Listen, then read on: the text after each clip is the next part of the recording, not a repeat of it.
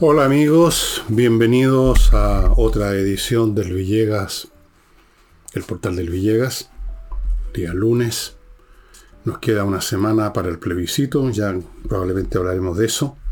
Pero antes de entrar en las materias de siempre, un par de cosas. Primero, flamenco este jueves, como de costumbre. El flamenco está ya a todo dar funcionando en nuestro país, lo cual es excelente. Es un género musical muy hermoso es música de verdad, ¿no? El famoso tun tun tun. Y usted encuentra estos espectáculos los jueves, a veces también viernes, sábado, en la Casa del Jamón, Tendirini 171. Usted lo que tiene que hacer para estar bien instalado es reservar mesa. No solamente va a estar bien instalado, sino que va a estar seguro porque usted si llega a su auto va a poder estacionarlo a menos de una cuadra de distancia en un estacionamiento subterráneo que está cruzando Agustino. Te sale de Tenderini, cruza Agustina y hay un estacionamiento subterráneo. Em, les recuerdo em, a Ignacio que, como saben, el caso de él está en la Corte Suprema, que tiene que determinar si FONASA se hace o no se hace cargo de financiar los remedios enormemente caros que necesita esta criatura. Mientras tanto, nosotros seguimos al pie del cañón, o al pie del remedio en este caso. Y lo, vamos, lo seguiremos haciendo mientras sea necesario. hoy día domingo, mientras grabo, se produjo la asunción no de la Virgen María al cielo, sino que de mi ley a la presidencia de Argentina. Asumió el poder y naturalmente como Argentina es un país muy distinto a Chile, un país donde la cosa protocolar y formal es menos respetada y respetable que lo que era en Chile, porque también aquí está cambiando todo. Vemos al presidente siempre eh, jactándose que anda sin corbata y con, con de guayangao entero, ¿no? Se supone que esa es la modernidad.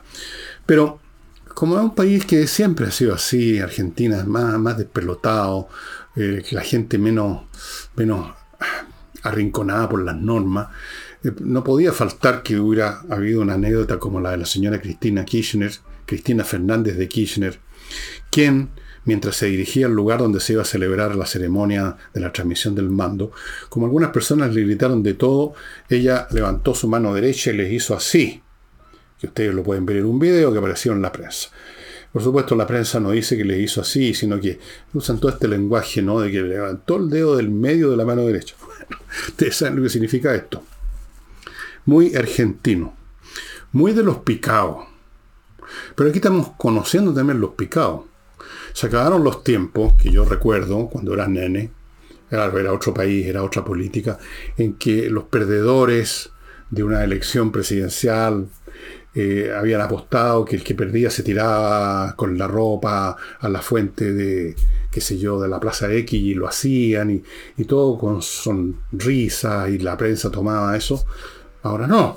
Ahora los picados en Chile también, como cuando pierden una, una elección, cuando pierden un, certamen democrático, como ocurrió con su famosa proposición constitucional, ese verdadero mojonete constitucional que nos ofrecieron, el 1.0, me refiero a ese, el anterior, rechazado el 4 de septiembre.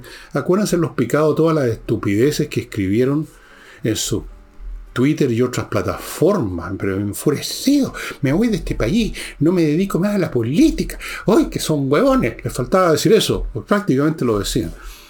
Los picados. Bueno, la señora Kirchner no escribió, que yo sepa, ningún Twitter, pero hizo así al público. Y yo me imagino que ahora que ya no tiene ningún poder, supongo, eh, se le va a venir encima la justicia con, todos los, con todas las situaciones de las cuales se la ha acusado. Alguna de ellas ha salido adelante en los juicios, en parte porque estaba en el poder, pero ahora vamos a ver qué pasa con ella. Estuvo presente eh, Bolsonaro, no Lula, por supuesto. El guatón guachuchero no estuvo presente, pero sí estuvo el expresidente de Brasil, Bolsonaro. Estuvo presente Zelensky, el hombre del, del, año, el hombre de ya de dos años en Ucrania, el hombre que el hombre que representa todo lo que representa Ucrania para los países que no son amantes de los totalitarismos, de las dictaduras que son marxistas o que son herederas del marxismo. Estuvo Zelensky y estuvo el presidente Boric, que afortunadamente no, no hizo nada espantoso, no le declaró la guerra a Argentina, pero hizo un comentario que ya me parece a mí un poquitito tonto, ¿no? Porque partió diciendo, bueno, a pesar de todas las diferencias, somos hermanos y... ¿Para qué tenían que decir, a pesar de todas las diferencias, ya sabemos que hay diferencias? No, no hay diferencia. Hay oposiciones totales y completas entre el pensamiento de Milley y su gobierno ahora y el pensamiento, si es que podemos llamar pensamiento de Boris y su patota. Entonces, ¿para qué llegar a un evento como este que tiene que tener más bien una, una pátina, digamos, de buena onda, llegar diciendo a pesar de las diferencias? Me parece una tontería. Pero eso es muy de Boric, el decir este tipo de cosas, haciéndole un guiño a la claque, a la claque de izquierda aquí, que está molesta, porque están picados también, están tan picados como la, como la Cristina Kirchner de que haya ganado mi ley. Imagínense cómo van a estar de picado en dos años más. No sé si van a estar picados el 17 de diciembre, ya vamos a ir a eso. Eh, asumió diciendo una serie de cosas que es raro escucharlas en un presidente cuando está asumiendo, que siempre es todo dulzura y mantiene más o menos la onda de promesas, pero, pero Milei no, no hizo eso ni cuando era candidato ni menos ahora, y partió diciendo que ningún otro gobierno en toda la historia argentina había recibido una herencia como una herencia tan espantosa como la que está recibiendo esto. Una peor herencia no la había recibido ningún gobierno anterior. Nos han arruinado la vida, dijo en otro momento. En estos 10 años nos han arruinado la vida. Dijo, no hay alternativas al ajuste y al choco. Nos trató de endulzar la pepa. Continuó, sabemos que será duro. Continuó, habrá esta inflación. Pero vamos a ver después de eso los frutos. Es la única parte positiva.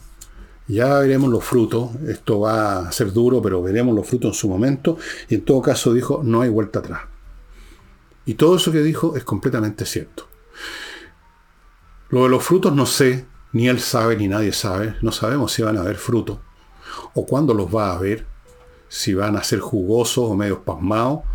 Pero bueno, se supone que él está en el gobierno, aunque fue elegido por el pueblo argentino para que hayan frutos algún día, pero insistió en que va a ser duro, que va a haber un shock, que va a haber esta inflación, que no hay vuelta atrás. Y la verdad es que se necesitaba en este momento alguien que siquiera intentara hacer todo esto, porque Argentina nunca había estado peor. Hay un montón de números que ustedes pueden ver en la prensa convencional acerca de la situación económica argentina. Aquí yo recogí unos pocos. Primero, Argentina en todos los aspectos que mide la prueba PISA de nivel educacional está bajo el promedio de la OCDE. Está bajo el promedio. Como creo que estamos nosotros en Chile, por lo demás. Me parece, no estoy seguro, pero Argentina está bajo el promedio en todos. Eh, lo cual es un récord en Argentina. Argentina era de todos los países latinoamericanos, por lo menos los que yo conozco algo, ya sea por haber estado o por haber leído sobre esos países, el más alfabeto, el que más lectura. Ustedes, no sé ahora, en los buenos tiempos iban a Buenos Aires y aparte que las librerías son muy abundantes, cosa que ya en Chile no está pasando, eh, estaban llenas de gente comprando. Acá en Chile las librerías están llenas de empleados, de vendedores, esperando que llegue entre, entre alguien, por lo menos las que yo he visto. Era un país muy alfabeto, muy leído, muy culto en general, en promedio. Entonces, esto ya es un récord que sus nuevas generaciones estén en este caso. Ahora, es muy probable que esto sea un tema planetario, o salvo en algunos países como países orientales, donde la disciplina educacional es muy distinta, ¿no? Ahí los cabros no tienen el chip libre para hacer lo que se les da la gana. Pero en Occidente eh, lo, haya, ha habido una baja de la nueva generación, una baja intelectual notoria. ¿Qué quieren que les diga? Espantosa. Hay otra cultura. La, cosa del libro, la lectura está quedando, está siendo reemplazada por la pantallita. Luego, eh, otra cifra. Eh, está, está, exportando mucho menos, un quinto menos de lo que antes exportaba, un país que exportaba mucha carne, mucho, mucho eh, trigo, qué sé yo, soya, está exportando un quinto menos, está importando un 12% menos. Eso habla también de una economía que, que está en muy mal estado. La pobreza más la indigencia, la indigencia es un grado de extrema pobreza, está en el, más del 40%, otra récord para Argentina, que se podía jactar, y en cierta forma su política y su historia está muy marcada por eso, de lo grande que era su clase media. Era un país de clase media, no, ya no. Le debe 31 mil millones de dólares al frente, al Fondo Monetario Internacional. Le debe a cada santo una vela y a la Virgen, no sé cuál Virgen, la Virgen de Luján será, un velón. Le deben todo a todos. Es un país arruinado completamente, no solo por Fernández y la Cristina, sino que por los gobiernos anteriores, porque Cristina Fernández y su compañero, o Fernández y su compañera, no sé, son simplemente el broche final de una historia de impericia, de deshonestidad, de robo a mano armada, poco menos del erario nacional argentino, de inflación, de irresponsabilidad fiscal, etc. Las cosas llegaron a un extremo, entonces por eso, como creo que lo dije el domingo, se necesitaba una persona como Milei que al menos lo intente. Si va a resultarlo o no, no tengo idea. No le va a resultar 100%, ni le va a dejar de resultar aunque sea un poco, porque en un caso extremo, digamos, todo el mundo se presta un poquito más a los sacrificios para salvar el pellejo. Pero ciertamente no va a llegar, yo creo, ni a la mitad de todo lo que debiera hacerse. Pero por lo menos la intentona necesitaba un hombre como Milei. Yo espero que no se desinfle, yo espero que no empiece a ablandarse, y es lo que esperarán los argentinos también. Los mismos argentinos que a su vez, mientras esperan que no se ablanden, cuando llega el momento de los hubo y les toca a ellos pagar los costos, van a querer que se ablande. Esas contradicciones están siempre presentes en la vida humana, ¿no? en la vida social. Dijo en otro momento Milei que necesitamos terminar. No, esto no lo dijo él, es otra cosa. Eh, estaba pasando a Chile, pero somos tan hermanos como países con Argentina que lo que digan acá es como que lo que pudieran decir allá. No, ya no, ya. Vamos ahora a, Chile. Yo les sigo deseando, por supuesto, como muchos chilenos, la mejor de la suerte a mi ley y la mejor fortuna posible al pueblo argentino, que merece, merece algo mucho más que lo que les dio estos gobiernos, de lo cual son responsables también los argentinos. Aquí no, no, no les cayó de otro planeta la dinastía kirchnerista, no les cayó de, otro, de, otra, de, una dimensión paralela el peronismo en su momento. Ha sido producto también de las decisiones del pueblo argentino. Pero ahora decidieron esto, y espero que les vaya súper bien como espero que nos vaya súper bien a nosotros también en dos años, cuando este gobierno, el actual, con este señor que va y dice esta tontería de que ya que a pesar de las diferencias, etcétera, etcétera. Bueno, démonos como una piedra en el pecho que llegó hasta ahí y que no declaró la guerra. El gobierno chileno, mientras tanto, está en otro, eh, iniciando otra campaña cantinflera que ya vamos a examinar. Pero antes, amigos, paso a atender mi primer bloque comercial, que lo inicio con gestioncondominios.cl, una empresa que se hace cargo de la gestión administrativa, contable, cobranza, gastos comunes, eh, el tema de personal con la gente que trabaja en un condominio. O sea, deja a los administradores, al comité de administración, que se encargue de la mantención física, que es súper importante del condominio, que mantenga, que esté funcionando el condominio como debe ser, y deja el papeleo, la cosa administrativa, las cobranzas, las remuneraciones, todas esas cosas a gestión de condominios.cl. Se va, no solamente va a tener un mejor trabajo, sino que se va a aliviar mucho la pega. Sigo con Entrena Inglés, una academia con profesores de inglés que dan clases online y que está ofreciendo ahora un plan de verano a un precio súper, súper, súper accesible, un plan de verano para que en una de esas sus chiquillos que de repente se aburrirán como ostras, ya no hayan que hacer, se dan 20.000 vueltas, aprovechen la oportunidad, es entretenido aprender un idioma, de aprender inglés o aprovechar usted. Amigos, vea los detalles de este plan de verano en entrenainglés.com. Continúo con Fastmark, empresa chilena de transporte de mercaderías, empresa internacional de transporte de mercaderías, de mercancías para empresas y para privados. Para las empresas les trae por vía aérea marítima, los containers o lo que sea que su empresa necesita para funcionar. Y a los privados que deseen comprar cualquier cosa en Estados Unidos, por pequeña que sea, eh, también lo pueden atender. Tienen un servicio courier para estos casos. Es una empresa chilena, conoce bien nuestras necesidades, conoce muy bien el laberinto administrativo y está a su disposición. fastmark.cl y termino con otra empresa que se hace cargo de tareas que toda empresa tiene que atender y que son molestas y que son pesadas, que es en este caso el cobro de quienes no pagan a tiempo. Sí, pues. Ellos se encargan, Dealer and Law, administradora de riesgo, que lleva 23 años en este mercado, se encargan de cobranzas extrajudiciales, judiciales, verificación de crédito, reorganización y liquidación, castigo de incobrabilidades, tramitación en regiones, le mm, publican las facturas impagas, emiten certificados de incobrabilidad para recuperar el IVA, le pagan y sin embargo ya está pagando el IVA por lo que no le pagaron para recuperarlo. Todas esas cosas con Dealer and Law. Es una empresa con 23 años de experiencia en esta tarea que no será muy grata ni muy estética, pero es que es absolutamente necesaria. El gobierno se ve con una situación económica catastrófica o semicatastrófica que perjudica sus planes políticos, que perjudica su supervivencia, diría yo, política, claramente, que perjudica sus opciones electorales del 17, porque ellos están con él en contra, este gobierno, y lo que venga después.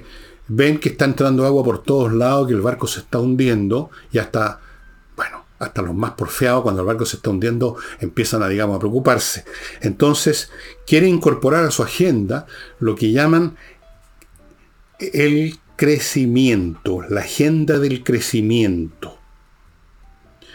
Pero uno se pregunta si están incorporando el crecimiento o están incorporando la palabra crecimiento, porque eso es bastante fácil.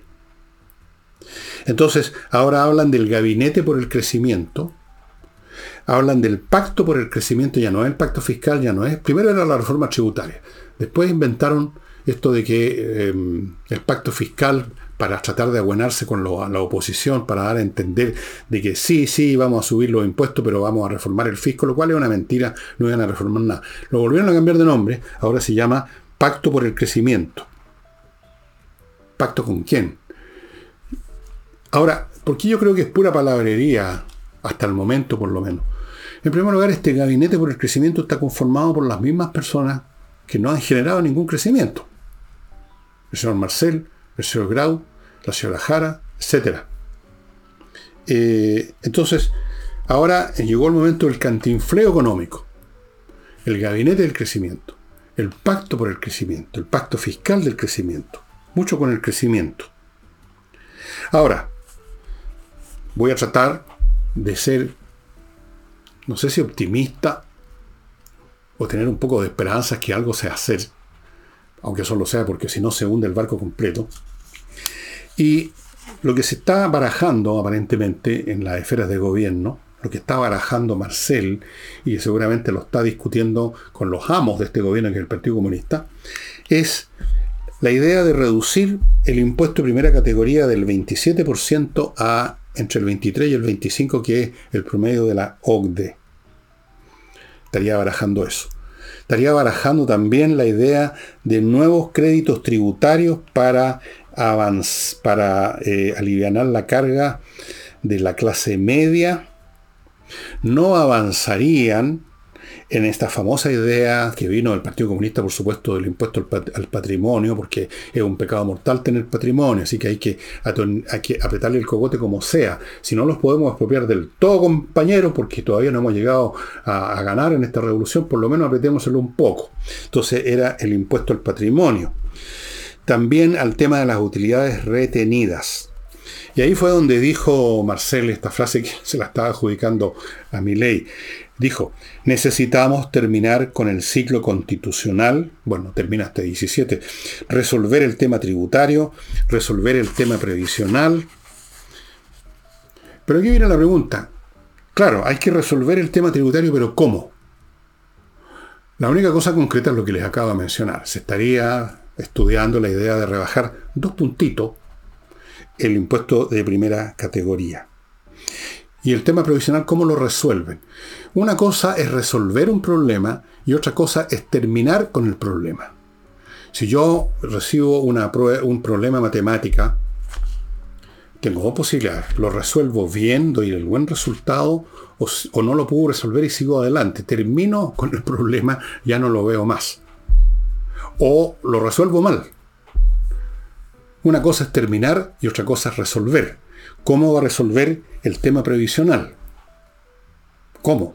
Esa es una discusión que no, ha terminado porque, como ustedes saben, el gobierno quiere terminar con el sistema actual previsional, quiere terminar con la AFP, así como quiere terminar con la ISAPRE.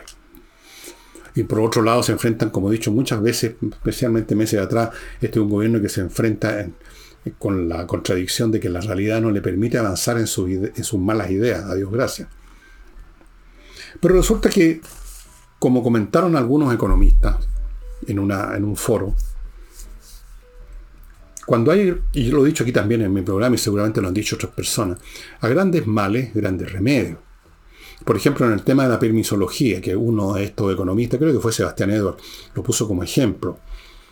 En este momento se gastan como 600 días, por ahí un poco menos, quizás 580 se supone, pero eso es variable, por supuesto, en pedir los 20.000 permisos que hay que pedirle a todos los burócratas que se instalaron, digamos, a calentar silla y cobrar sueldo en distintas instituciones de permisología. Entonces el gobierno hace un tiempo atrás, lo comentamos, eh, estaría viendo modo de a lo mejor disminuirlo a 300 y tanto. No, pues no se trata de reducir a 300 y tanto, se trata de reducirlo a 10 días cosas como esa. Lo digo yo, no lo dijo Edward, son los 10 días. Usted no cambia una situación cambiando de 500 a 300. Usted tiene que tomar una medida en grande. Usted tiene que tomar medidas que no solamente son, por así decirlo, físicamente grandes, sino que son simbólicamente importantes. Porque la economía se maneja mucho también por los estados de ánimo, por los sentimientos, por las predicciones, por las expectativas, y esas tienen que ver con las cifras, con las resoluciones con las decisiones. Entonces, en, medio de una situación como esta, pasar de 587 días a 363, por ejemplo, ¿cree usted que causa una impresión eh, administrativa y psicológica y política importante? ¿Mm? Si es que, si es que se pasa de 580 y tanto a 300 y tanto. No. Pero eso es lo que pasa con este gobierno. No quieren hacer todas estas cosas.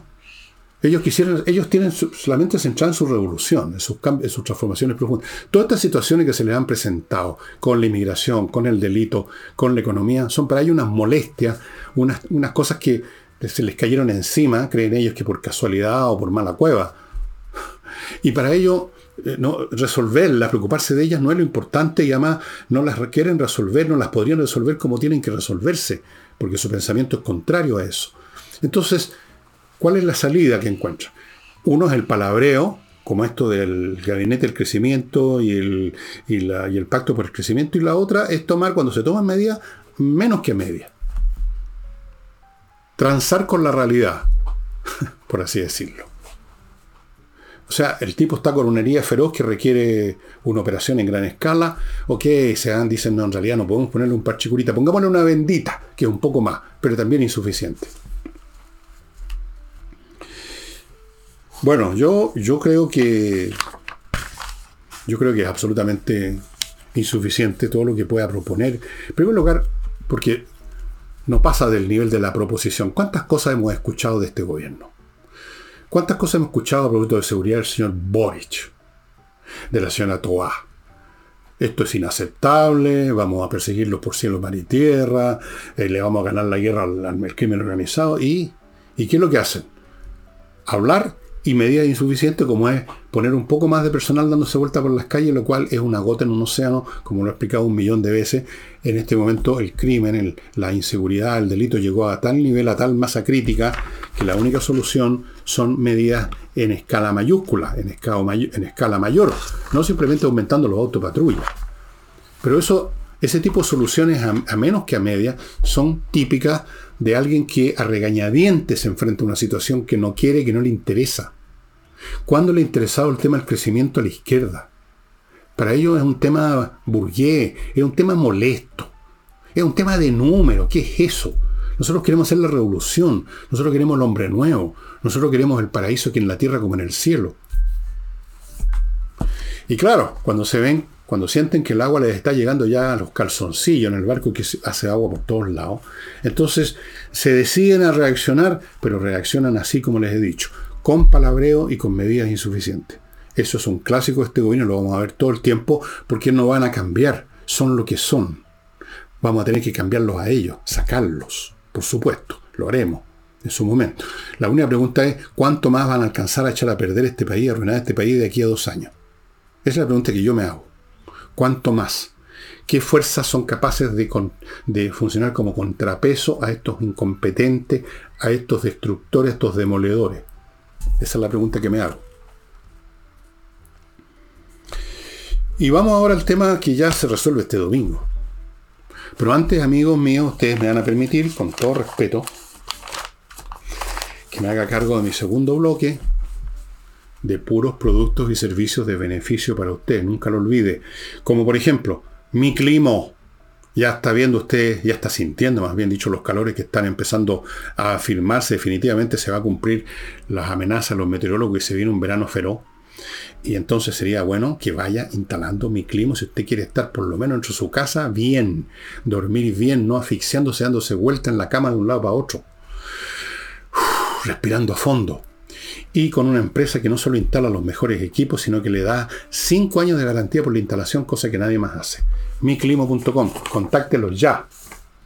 Continúo con Fondo Las Cumbres, un cambio no solo de lugar, sino que de un modo de vida. Este es un proyecto inmobiliario que ya está funcionando parcialmente, que entrega parcelas en un lugar, en el exclusivo barrio de la playa Niklishek, a 12 kilómetros de Puerto Vara. ¿Cuál es la diferencia de, este, de, esta, de esta parcela, de, esta, de este proyecto inmobiliario con otros que hay? Que está en medio de un bosque que usted, como ve en la foto, se mueve en medio de un bosque, en medio de árboles. Es una cosa maravillosa. Esa es una tremenda ventaja, por no decir un privilegio. Y segundo, o tercero, usted está a 15 minutos en auto, o 10 incluso, de Puerto Varas para cualquier cosa que necesite la ciudad. Llevar los chicos al colegio, ir a comprar al supermercado, ir a pagar una cuenta, ir a una sucursal del banco, lo que sea. 10, 15 minutos, porque está a 12 kilómetros. ¿Cuánto se demora una persona normal manejando 12 kilómetros? ¿10 minutos? Yo me demoro como 20, pero aún eso sería poco. Amigos, Fundo Las Cumbres, hay un QR, tómenlo con su cámara, con la cámara de su celular y con eso va a ir al sitio donde va a encontrar detalles, donde va a encontrar testimonios. Famaba Grill, lo están viendo, se lo he explicado. La manera del siglo XXI de hacer asado limpio, higiénico y con la carne preparada a su gusto, no a gusto del gurú, del maestro ceremonia, el camarlengo del asado que prepara la carne como a él le tincó. No, en una parrilla asquerosa que la tenían botada en la tierra hasta que desde el asado anterior, ¿no es cierto? Y le pasan unas cebollitas, unos chapitos. No, pues Cámbiese a este sistema, estimado amigo. Esto es muy superior a acero inoxidable, fuego alimentado con gas. Se puede poner una tapa para convertirlo en un horno. Esto fantástico. Famaba Grill. Póngase en contacto. Y termino este bloque con kmmillas.cl, el sitio de internet donde usted puede vender las millas que acumuló en sus vuelos y que no va a usar próximamente y que no se reservan para siempre. Las empresas las borran de repente y usted se queda sin nada. Vaya a kmmillas.cl y véndalas. Pagan bien. Bueno, este 17, el país va a decidir si vamos a seguir con este tema o no, si vamos a seguir con la constitución que ahora se convirtió misteriosamente de ser la constitución pinochetista y fascista, se convirtió en la constitución del lago, que no está nada de mal, como dijeron algunos. Ya voy a ir a eso. O la proposición constitucional de la oposición, básicamente, o sea, prácticamente entera. ¿Quién va a ganar? Hay cifras para los dos lados, eh, pero en cualquier caso, en cualquier caso, la izquierda pierde. Aunque ellos si ganan el, en contra van a, dar, van a hacer la comedia de que son que salieron victoriosos. ¿Victoriosos de qué? ¿Victoriosos de qué? La pregunta que me hago. Victoriosos de mantener la constitución pinochetista. Vaya éxito si lo ganan. Y si ganan a favor, bueno, ahí eh, la derrota ya es por todos lados, hay una derrota al cuadrado. Ahora, con el fin de, con el fin de que gane la postura del gobierno, que es el en contra, no lo olvide, amigo. Hay algunos que creen que votar en contra es votar en contra del gobierno. No. El gobierno quiere votar en contra. Y los que quieren votar en contra del gobierno votan a favor. Es al revés todo, por así decirlo. Bueno, se han estado dando toda clase de piruetas, y la prensa ha recogido algunas, de cómo han cambiado de postura, porque este, el oportunismo, los políticos no, no tienen límites, la deshonestidad intelectual tampoco tiene límites, y todo sea por ganar compañero. Entonces tenemos el caso de don Francisco Vidal, que nunca se, nunca se caracterizó por su gran temple de carácter intelectual o de ninguna clase, un hombre cambiadizo, que en algunas circunstancias es una virtud, en otras empieza a ser ya sospechoso, uno empieza a sospechar a una persona que cambia no solo cosas prácticas por razones utilitarias, sino que se da vueltas de volteretas así por conveniencia. Bueno, el señor Francisco Vidal, Vidal eh, descubrió que la constitución de Pinochet en realidad es de Lago. Así que va a votar por la de Lago, porque Lago después de todo un progresista también. Después tenemos al señor José Miguel Insulza, quien dijo que la constitución pinochetista no era tan terrible después de todo, fíjese, no, no era tan terrible. Y agregó, me siento cómodo con lo que tenemos. Bueno, la palabra comodidad o cómodo es parte esencial del vocabulario y la semántica del señor José Miguel Insulza, que a lo largo de toda su carrera política se ha caracterizado por siempre estar bien, por no mojarse nunca el culo, por siempre acomodarse, es un acomodador, es un acomodaticio el Mr. Cómodo por definición y por excelencia. Nunca se pone de punta con nadie, ni siquiera con la más extrema oposición. Si estuviera gobernando Stalin, él, sería, él, estaría dispuesto a apoyar cualquier cosa, las listas de ejecuciones de la mañana. Si estuviera gobernando Hitler, saldría, saludaría así. La cosa debe estar bien. Y siempre está bien, se las arregla. Así es que la comodidad, como digo, es el valor número uno el principio político de Insulza. Y lo hemos visto en sus votaciones y en sus declaraciones a lo largo de todo este tiempo. A pesar de que los que lo conocemos un poquito mejor, podríamos sospechar por lo menos de que el hombre tiene una postura distinta. Pero, pero no, pero no. Él está, él está cómodo, está muy cómodo. Después tenemos Retroscadora Quintana, retrocadora Quintana, que también quería echar todo abajo porque todo era una porquería, eh, dijo, también vio la luz y dijo, los gobiernos democráticos pueden perfectamente gobernar con la constitución del 80. ¿Qué había dicho antes Quintana? Que había, bueno, que, no se podía, que era el colmo, que era un engendro fascista, pinochetista de la dictadura. Pero hasta Carmona, el presidente del Partido Comunista, eh, que quería acabar con la constitución de Pinochet, eran las frases que usó durante mucho tiempo, acabar con la constitución de Pinochet. Ahora ya no es la constitución de Pinochet, por supuesto. No ha corrido mucha agua. Ahora ya en realidad no es de Pinochet. Descubrió eso, se pegó el alcachofazo. Y luego aparece Boris, que dice que había dicho que cualquier constitución era mejor que la escrita por cuatro generales. En realidad no la escribieron los generales, la escribió la escribió Jaime Guzmán. Pero son, debe parecido a, a Boric que un cantinflero, que eso decir, escrita por cuatro generales sonaba más contundente. Ahora se da 20.000 vueltas, incluso es más vago que, que insulsa, lo cual ya es un récord, y habla de, bueno, en fin, eso lo tiene que evaluar la gente. ¿Para qué hablamos de la señora Bachelet, no? La señora Bachelet que, después de todos los estropicios que le causó a este país directo e indirectamente, partiendo por su numerito en la ONEMI que le costó la vida a muchos chilenos. Luego seguimos con el tema de las inmigraciones. ¿Para qué seguimos? El tema de la educación, todos los desastres que ella sembró la semilla, dio la luz, dio el balazo inicial, el disparo inicial. Ahí está dándose vuelta, apareciendo en la campaña del en contra, anunciando mentiras de que esto va a eliminar el derecho de las mujeres, esta gran victoria, como si fuera una victoria el tema del aborto. Piensen, miren ustedes la distorsión mental de esta gente. Yo entiendo que en ciertas circunstancias es necesario el aborto, ahí están las famosas tres causales. Pero una necesidad, no es una victoria, no es para alegrarse. En cambio, ellos ya la ven como una victoria, fue una victoria, una gran victoria. ¡Qué distorsión! Y es una mentira que la proposición constitucional nueva pone eso en peligro. No, porque lo de las tres causales es una materia de ley. No, no depende de una interpretación que se haga de un punto de la Constitución que habla de la protección de la vida. Porque eso es una declaración lírica, básicamente. Miente, miente que siempre queda algo, dice la señora Bachelet. Bueno, en el otro lado también hemos visto volteretas, por supuesto.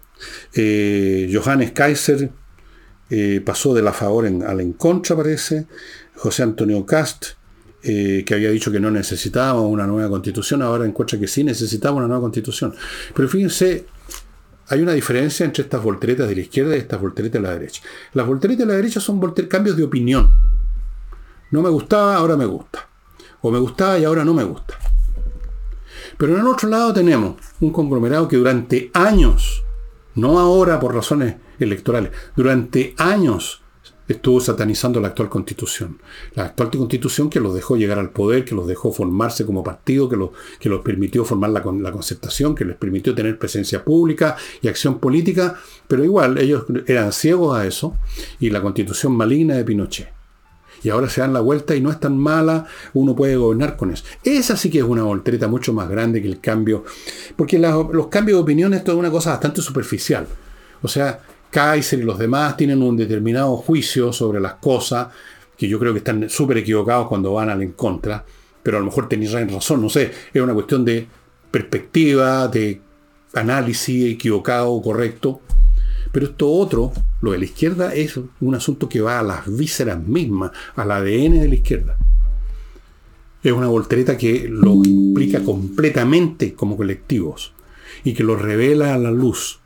Para los que quieran ver, por supuesto, no a los ciegos, los ciegos no tienen remedio, los ciegos políticos, lo revela a plena luz como lo que son oportunistas, mentirosos, hipócritas, acomodaticios y sobre todo repito, mentirosos, mentirosos, mentirosos. Señora Bachelet, mentirosa.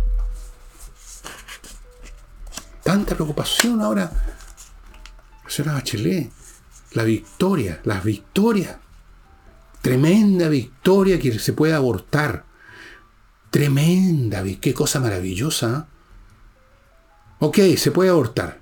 Hay tres causales. Por necesidades como están establecidas las causales. Pero eso es una necesidad triste, no una victoria. Así lo entiende cualquier persona con un mínimo de decencia, creo yo.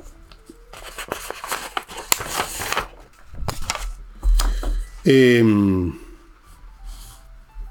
y voy a seguir con la señora Bachelet, porque sacó la voz a todo reventar, ahora a todo dar, y dijo otras cosas que yo creo que merecen examen.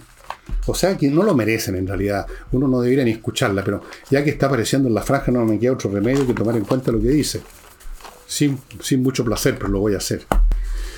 Salina y Ojeda, amigos, un buffet de abogados encargados de temas puramente civiles, puramente civiles, laborales no, penales tampoco, civiles, muy bueno, especialista, gran tasa de éxito. Si tiene un tema civil, que son la mayoría, póngase en contacto con Salinas y Ojeda en salinasyojeda.cl.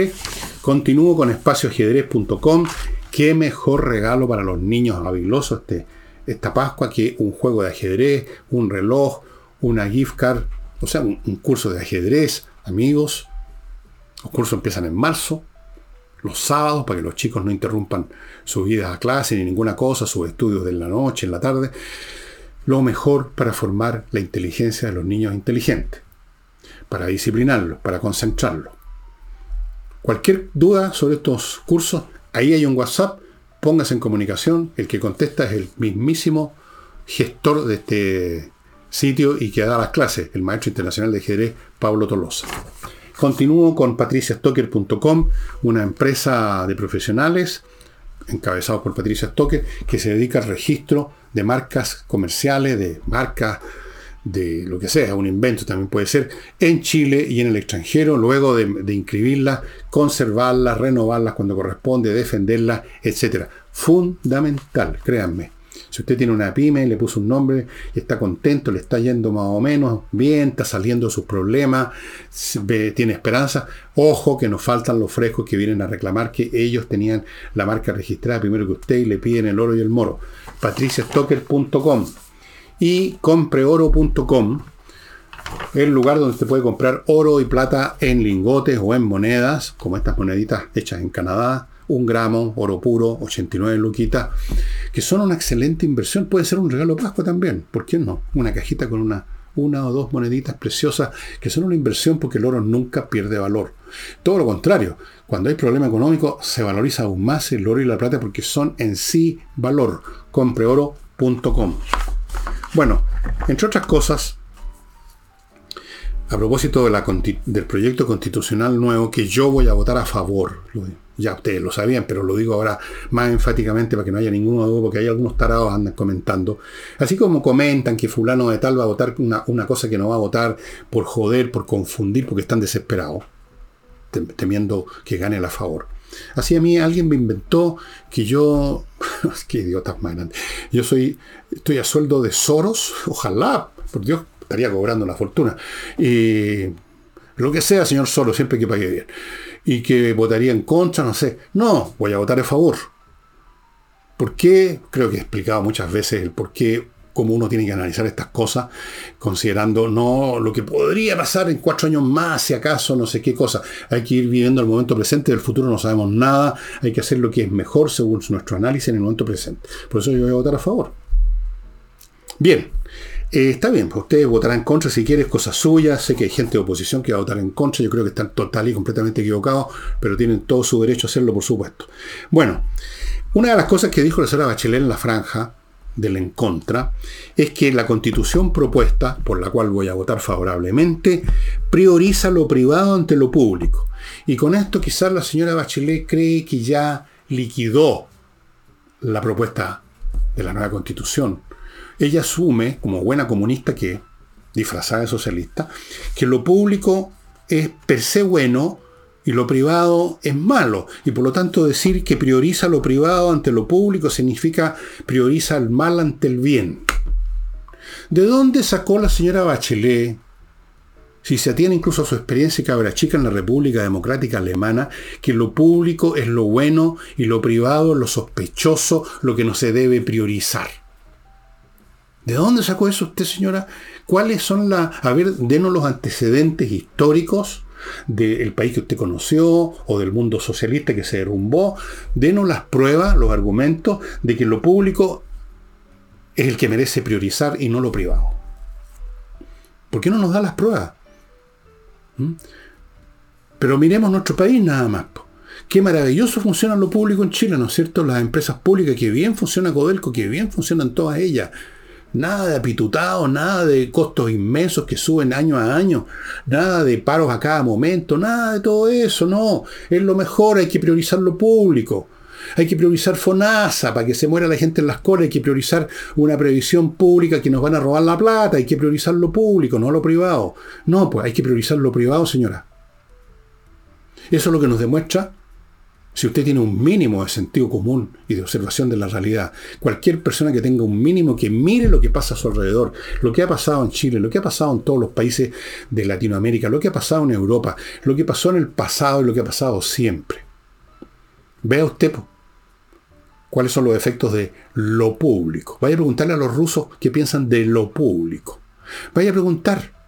Vaya a preguntarle a los cubanos qué piensan de lo público. Viven en la miseria ya. ¿Cuántos años llevan desde el año 59? Llevan, van a ir a los 70 años viviendo en la miseria, haciendo cola con un pedazo de pan, no teniendo ni papel confort para limpiarse el poto.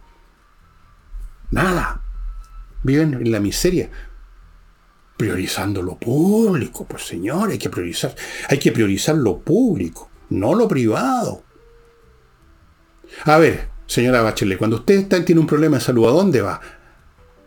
Va a un hospital privado que seguramente está asociado a su previsión, que seguramente, a su, a su salud, que seguramente está vinculado a un ISAPRE, de seguro, o va a hacer cola a FONASA. Díganos, pues cuéntenos. ¿Dónde tiene su bastante plata que cosechó en sus, buenos tiempos? ¿Ah? ¿Dónde la tiene? ¿En un fondo público o en un fondo privado? En un fondo privado llamado AFP. ¿Dónde? ¿Dónde está su plata, señora? Yo conocí un idiota, como tantos que hay en el mundo de la academia, un idiota que hacía clase ya no, en una universidad británica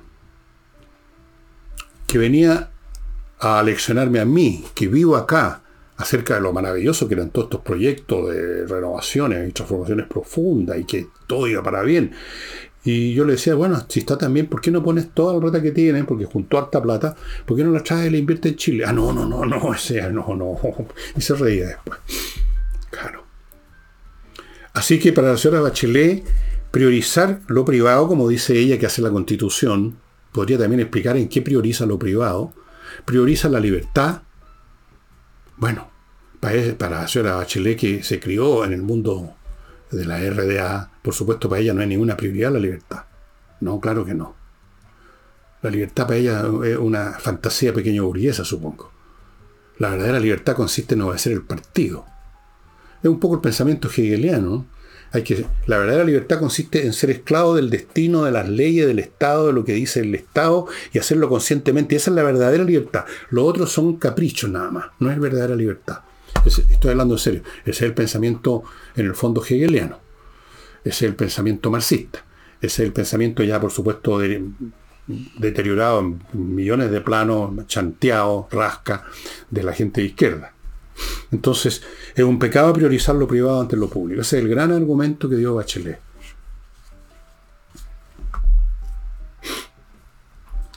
Amigos, permitidme que os cuente de Lomas de Villaray, un proyecto, estoy con alergia, no, no es que me esté sonando.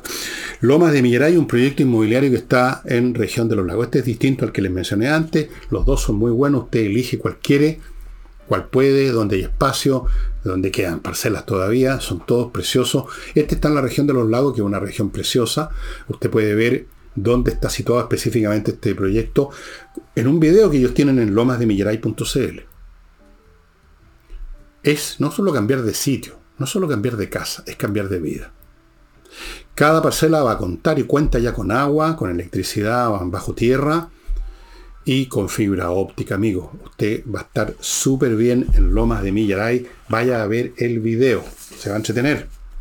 Continúo con Remodeling, la empresa que hace exactamente eso, remodela casas con profesionales de la pintura, del piso, de la mueblería y cocina y de la arquitectura, de la estructura de la casa, porque tiene arquitectos. Todos son profesionales, arquitectos profesionales, obviamente pintores profesionales. No es llegar y pintar como creen algunos expertos en suelo profesionales, cambiar un piso por otro, arreglar los que hay, es un tema que no es llegar y llevar. ¿Y para qué hablamos de la mueblería y cocina? Para eso se requiere mueblistas especializados. Amigos, eso. Y no olviden, si usted quiere vender su propiedad y no lo ha logrado en, una corredora X, vaya a Ángel Hey, en una corredora que tiene otros métodos. Desde luego ellos no reciben cientos de encargos, unos cuantos, y se dedican 100% a eso. Y por lo mismo le piden a usted si les lleva su propiedad que la saque de otros corredores. A ellos no les gusta ese jueguito llevársela a todas partes. Ellos toman en serio la cosa, pero hay que tomarlo en serio también. Ángel Hey vende. Bueno, eh, Y una frase más de Boris que se me había quedado sin tocar delante, aparte de las que ya comenté, que dijo que había ido al cambio, he venido a este cambio de mando porque me parece que es lo más conveniente o que es lo que corresponde. Esa no es una frase de alguien que va contento a una ceremonia donde tiene que primar el optimismo, aunque el optimismo no tuviera fundamento, una cosa donde tiene que primar la buena onda, un nuevo gobierno, un nuevo presidente, alguien con el cual vamos a tener que tratar. Decir, he venido a este cambio porque me parece que corresponde, o sea, por obligación. Tonto, ¿no es cierto? ¿Por qué tiene que decir esas tonteras de más? ¿Por qué no se queda callado? Vaya, no le gusta mi ley, mi ley tampoco gusta de usted, señor Boris, pero no hay nada que decir, no hay para qué decir nada. Uno de los primeros elementos en el ABC de la, del arte diplomático es saber cerrar la sanguchera. Pero usted es imposible para usted. Bueno, el libro que les voy a mostrar hoy día verifiqué que está en la misma edición además en Amazon y debe estar en otras librerías. Y es interesante porque en tiempos como estos, donde están todos estos tontones hablando contra la civilización occidental, contra, contra todos nuestros valores, que el wok, que la cacha de la espada, es bueno reconocer lo valiosa que ha sido, yo creo que hasta ahora, la cúspide de toda la historia humana, la civilización occidental. Es un hecho, en la ciencia, en las artes, en todo. Hay otras civilizaciones con grandes esplendores, pero la civilización occidental es la que hasta este momento representa la cumbre en todo. Y es bueno leer entonces este libro, La pasión de la mente occidental, entendiendo las ideas que le dieron forma a nuestra manera de ver el mundo de Richard Tarnas. Este libro fue un bestseller en su momento, es un libro excelente, hay que apropiarse, hay que entender lo que somos y no empezar como esos estudiantes estúpidos, que abundan mucho en Estados Unidos, que así a priori, porque tienen que decir alguna lecera, sin haber estudiado nada, sin saber nada, sin tener experiencia de nada, sin saberse la tabla del 4, por así decir, empiezan a decir, porque es lo, que dicen los demás, y son gregarios, son tontos y gregarios, que hay que despertar, que hay que echar abajo los, monumentos de, los, de Cristóbal Colón o de este, del de más allá, y que lo, y que, lo que vale es la civilización de, los, de los trogloditas o algo así. Imbéciles. Amigos, sea orgulloso hasta donde corresponde, porque uno no la creó, de la civilización en que vivimos y ojalá uno pueda contribuir, aunque sea con un, con un átomo, a esta construcción que tiene su origen más lejano en el maravilloso pueblo griego y su cultura de que floreció entre los siglos, en su máximo esplendor entre los siglos 5, 6, 5 y 4 antes de Cristo. Un libro muy interesante, estimados amigos. Yo lo compré en Nueva York hace tiempo. Lo leí hace tiempo, ya está amarillando. Y voy a tener que verlo de nuevo, como todos los libros que les muestro. Entonces, eso sería todo. Mañana con, con Nicole seguramente vamos a examinar más el tema de la elección en Argentina y las repercusiones en Chile. Eh, hoy día que yo estoy haciendo este programa, día domingo, no hay tanto. Así es que lo que, lo que hay nomás, lo que usted ve. ¿Ok? Listo. Gracias. Chao. Nos vemos mañana.